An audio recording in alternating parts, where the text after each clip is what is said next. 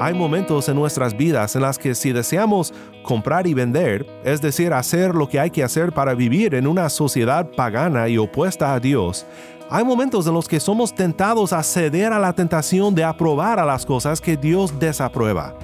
Pensamos que debemos de comprometer nuestra fe y ceder al mundo para recibir lo que ofrece.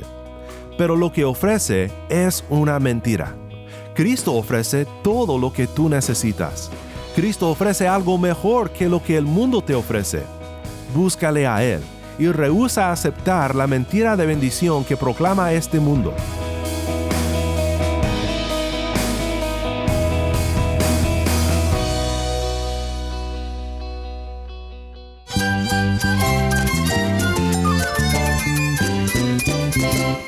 Cristo es la esperanza. Cristo es mi Señor y mi Salvador.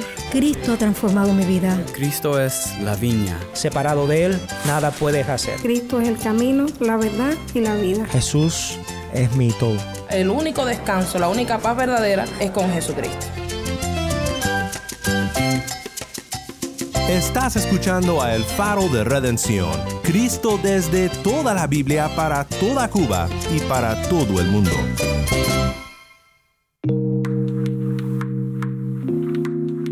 Hola, soy el pastor Daniel Warren. Gracias por acompañarme aquí en el faro.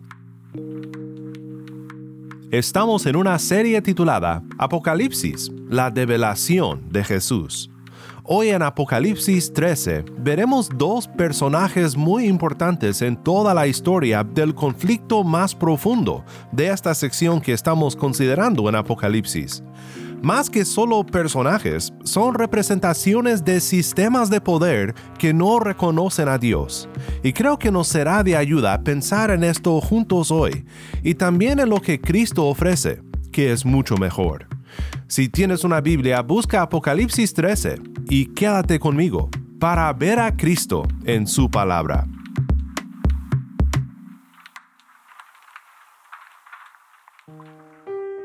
Introducción 1 del 1 al 8. La iglesia imperfecta en el mundo. 1.9 al 3.22. Los siete sellos. 4.1 al 8.1. Las siete trompetas. 8.2 al 11.19. El conflicto más profundo. 12.1 al 14.20. Las siete copas. 15.1 al 16.21. Los juicios finales 17.1 al 21.8. La iglesia perfecta en gloria 21.9 al 22.5. Conclusión 22 del 6 al 21. Estamos hoy en el corazón de Apocalipsis, la sección que hemos llamado el conflicto más profundo. En el capítulo 12 vimos que el diablo ha sido derrotado. La victoria es segura, pero aún no ha sido removido de la tierra por siempre. Ahora, habiendo sido arrojado de la presencia de Dios por el triunfo de Cristo, hace guerra en contra de los santos, los que guardan los mandamientos de Dios y tienen el testimonio de Jesús. En el capítulo 13 se nos revelan los socios de Satanás, los agentes terrenales que él emplea para hacer su guerra en contra de la iglesia en este mundo. En el capítulo 12 vimos el hecho de que Satanás persigue a la simiente de la mujer, o sea, la iglesia. Y en el capítulo 13 conocemos por primera vez la identidad simbólica de los agentes que Satanás usa para atacarnos. Escucha primero Apocalipsis 13, 1 al 10, donde se nos revela una bestia del mar. El dragón se paró sobre la arena del mar, y vi que subía del mar una bestia que tenía diez cuernos y siete cabezas. En sus cuernos había diez diademas, y en sus cabezas había nombres blasfemos. La bestia que vi era semejante a un leopardo, sus pies eran como los de un oso y su boca como la boca de un león. El dragón le dio su poder, su trono y gran autoridad. Vi una de sus cabezas como herida de muerte, pero su herida mortal fue sanada, y la tierra entera se maravilló y seguía tras la bestia. Adoraron al dragón porque había dado autoridad a la bestia. Adoraron a la bestia diciendo, ¿quién es semejante a la bestia y quién puede luchar contra ella? A la bestia se le dio una boca que hablaba palabras arrogantes y blasfemias, y se le dio autoridad para actuar durante 42 meses. Y abrió su boca con blasfemias contra Dios, para blasfemar su nombre y su tabernáculo, es decir, contra los que moran en el cielo. Se le concedió hacer guerra contra los santos y vencerlos, y se le dio autoridad sobre toda tribu, pueblo, lengua y nación. Adorarán a la bestia todos los que moran en la tierra, cuyos nombres no han sido escritos desde la fundación del mundo en el libro de la vida del Cordero que fue inmolado. Si alguno tiene oído, que oiga. Si alguien es destinado a la cautividad, a la cautividad va. Si alguien ha de morir a espada, a espada de morir. Aquí está la perseverancia y la fe de los santos. Esta bestia del mar es quien cumple la voluntad del dragón, del diablo, que también habita en el abismo del mar, según la visión. Las diademas que el dragón llevaba puestas ahora las trae la bestia como símbolo de que el diablo cumple sus propósitos, su reino de maldad a través de él. La bestia es una imitación o un reflejo de Satanás. Tiene siete cabezas, un símbolo de astucia, y diez cuernos, un símbolo de gran poder. Quiero leer también Daniel 7 porque mucho del simbolismo que encontramos en Apocalipsis 13 viene de este pasaje. Dice Daniel 7, 1 al 8. En el primer año del rey Belsázar de Babilonia, Daniel tuvo un sueño y visiones en su mente, estando en su cama. Entonces escribió el sueño y relató el resumen de él. Miraba yo en mi visión nocturna que los cuatro vientos del cielo agitaban el gran mar, y cuatro bestias enormes, diferentes unas de otras, subían del mar. La primera era como un león y tenía alas de águila. Mientras yo miraba, sus alas le fueron arrancadas. Fue levantada del suelo y puesta sobre dos pies, como un hombre, y le fue dado corazón de hombre. Y otra segunda bestia, semejante a un oso, estaba levantada de un costado, y en su boca, entre sus dientes, tenía tres costillas y le dijeron así, levántate y devora mucha carne. Después de esto seguí mirando y otra más semejante a un leopardo que tenía sobre su lomo cuatro alas de ave. La bestia tenía cuatro cabezas y le fue dado dominio. Después de esto seguí mirando en las visiones nocturnas y vi una cuarta bestia, terrible, espantosa y en gran manera fuerte Tenía enormes dientes de hierro y devoraba, desmenuzaba y pisoteaba los restos con sus pies. Era diferente de todas las bestias que la antecedieron y tenía diez cuernos. Mientras yo contemplaba los cuernos, vi que otro cuerno, uno pequeño, surgió entre ellos, y tres de los primeros cuernos fueron arrancados delante de él. Y este cuerno tenía ojos como los ojos de un hombre, y una boca que hablaba con mucha arrogancia. Muy bien, pues, ¿qué debemos de pensar sobre esta primera bestia? Debemos admitir que es complicado, estamos tratando con visiones y simbolismo muy complicado. Así que tenemos que hacer la pregunta, ¿es un individuo, como algunos han pensado, o es una representación más bien corporativa, representando a las instituciones de gobierno humano que se oponen a la iglesia y que demandan lealtad absoluta?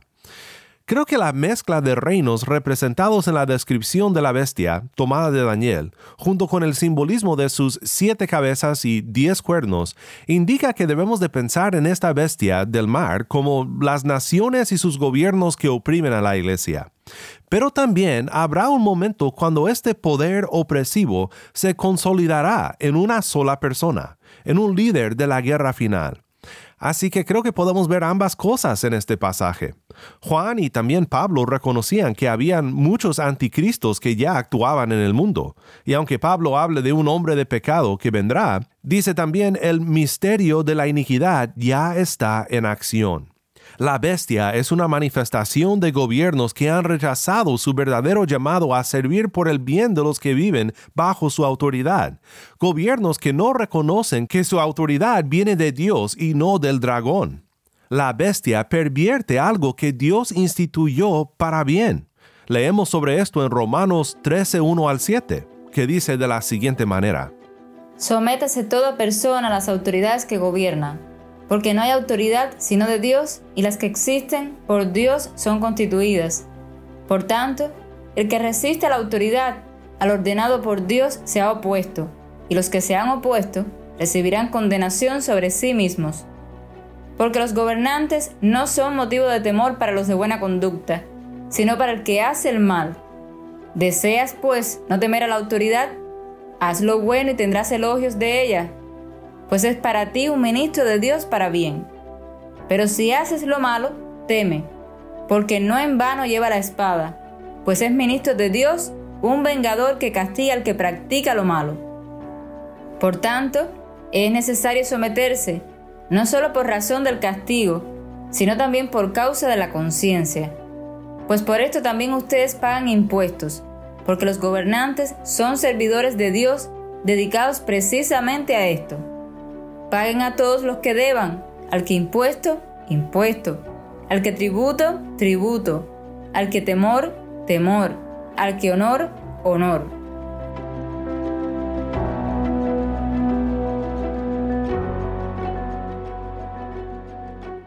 La bestia es una contrahechura de Cristo. El dragón y la bestia imitan a Dios, pero no se pueden comparar con Dios. El dragón le dio su poder, su trono y gran autoridad. Vi una de sus cabezas como herida de muerte, pero su herida mortal fue sanada. Creo que en esto tenemos una imitación de Cristo. La visión continúa y dice, y la tierra entera se maravilló y seguía tras la bestia. Adoraron al dragón porque había dado autoridad a la bestia. Adoraron a la bestia diciendo, ¿quién es semejante a la bestia? ¿Y quién puede luchar contra ella? De hecho, esta alabanza imita la alabanza del pueblo de Dios cuando fueron rescatados de Egipto y cantaron al lado del mar rojo, a salvos finalmente de los egipcios. Pero todo es una mentira. Sabemos que es una mentira porque en el capítulo anterior ya vimos que el diablo ha perdido la batalla, aunque sigue mostrando su disgusto por su derrota durante este siglo, hasta que Dios finalmente le castigue por siempre. Su tiempo es corto. Todo el mundo que adora a la bestia, al sistema corrupto de este mundo que ofrece protección y provisión, ha puesto su fe en algo pasajero. ¿Quién puede luchar contra ella? Pues Cristo, el niño varón que el dragón no logró devorar, que ascendió al trono del Padre para derrotar al enemigo. Dice el versículo 5 en adelante, a la bestia se le dio una boca que hablaba palabras arrogantes y blasfemias, y se le dio autoridad para actuar durante cuarenta y dos meses. Recuerda, estos son tres años y medio, este periodo que vivimos ahora como iglesia y abrió su boca con blasfemias contra Dios para blasfemar su nombre y su tabernáculo, es decir, contra los que moran en el cielo. Y se le concedió hacer guerra contra los santos y vencerlos. Y se le dio autoridad sobre toda tribu, pueblo, lengua y nación. Adorarán a la bestia todos los que moran en la tierra, cuyos nombres no han sido escritos desde la fundación del mundo en el libro de la vida del Cordero que fue inmolado. Allí está la clave. Allí está la esperanza. Los que creen en la bestia y en su farsa de poder son aquellos que no conocen la luz de la gloria de Cristo, el Evangelio de su gracia, de que por fe hemos sido unidos a Cristo, de manera que nuestros nombres están escritos desde la fundación del mundo en el libro de la vida del Cordero. Su sangre nos cubre. En Él tenemos paz y seguridad.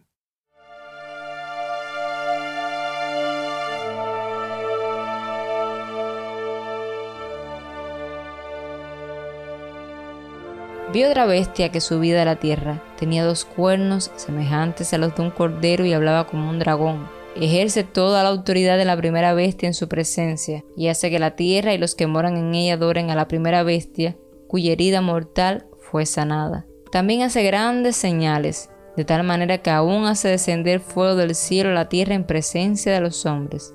Además, engaña a los que moran en la tierra a causa de las señales que se le concedió hacer en presencia de la bestia, diciendo a los moradores de la tierra que hagan una imagen de la bestia que tenía la herida de la espada y que ha vuelto a vivir. Se le concedió dar aliento a la imagen de la bestia, para que la imagen de la bestia también hablara y diera muerte a todos los que no adoran la imagen de la bestia. Y hace que a todos, pequeños y grandes, ricos y pobres, libres y esclavos, se le dé una marca en la mano derecha o en la frente, para que nadie pueda comprar ni vender sino el que tenga la marca la cual es el nombre de la bestia o el número de su nombre.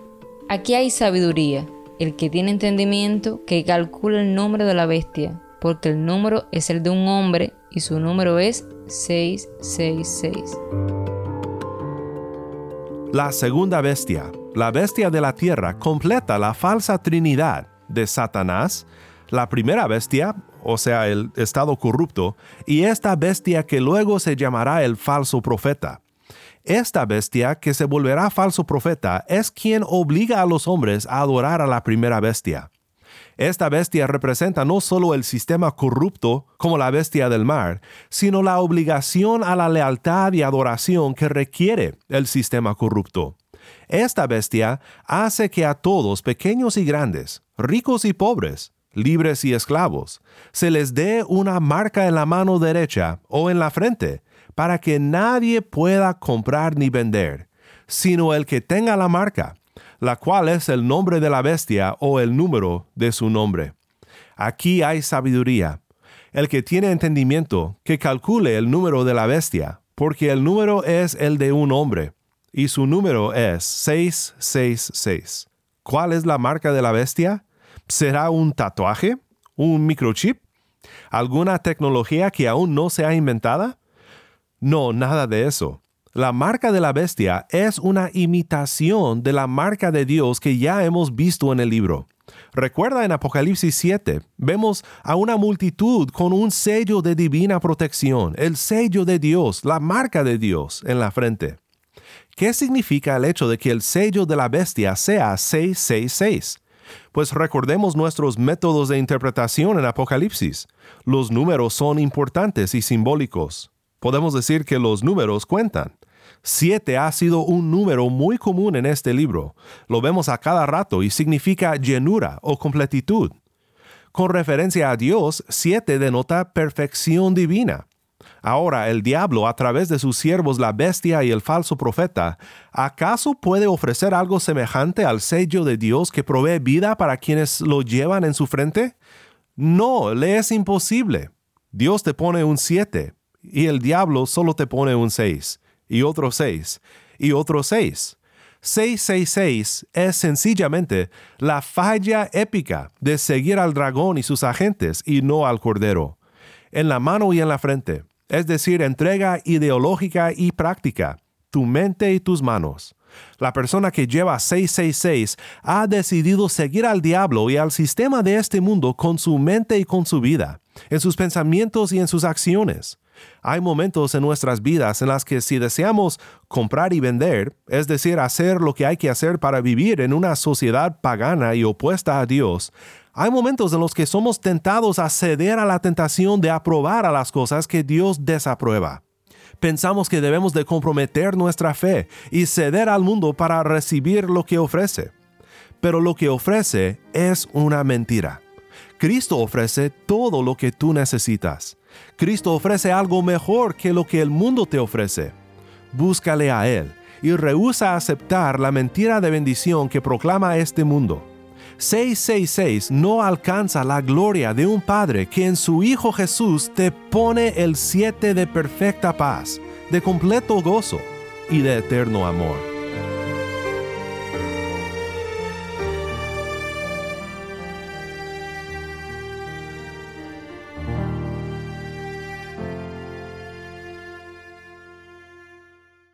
Oremos juntos para terminar.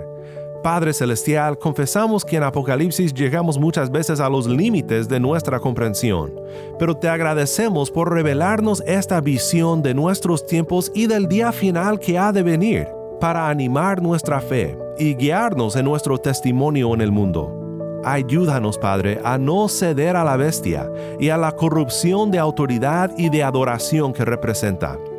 Manténnos fiel a Cristo el verdadero Cordero con poder y gloria para salvar. En su bendito nombre oramos. Amén.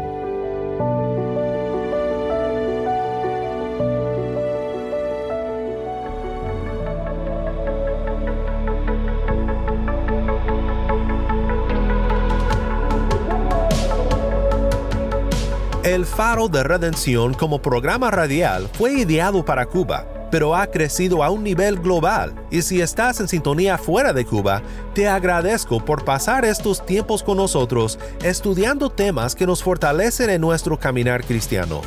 Para más información sobre este ministerio y sobre cómo tú puedes formar parte de nuestra misión, visita nuestra página web elfaroderedencion.org. Nuevamente nuestra página web elfaroderedencion.org. No olvides que también nos puedes seguir en las redes sociales, en Facebook, Instagram y Twitter. Solo busca El Faro de Redención. Allí encontrarás más contenido durante la semana para animarte en tu fe y para mantenerte informado sobre el ministerio de El Faro. Si esta programación ha sido impactante para ti, queremos saber de ti. Puedes escribirnos al correo electrónico ministerio arroba el faro de Nuevamente nuestro correo electrónico ministerio arroba el faro de o mándanos un mensaje de voz a nuestro número de WhatsApp. Y cuando nos lo mandes indícanos si podemos incluir tu mensaje en un futuro programa. Nuestro número de WhatsApp es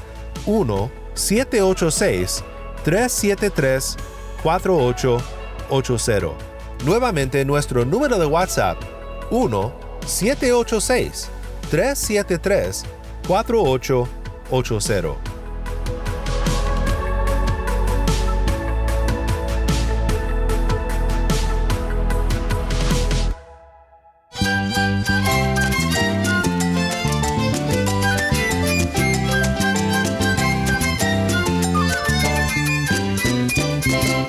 El pastor Daniel Warren. Te invito a que me acompañes mañana en esta serie Apocalipsis, la develación de Jesús. La luz de Cristo desde toda la Biblia, para toda Cuba y para todo el mundo, aquí en el faro de redención.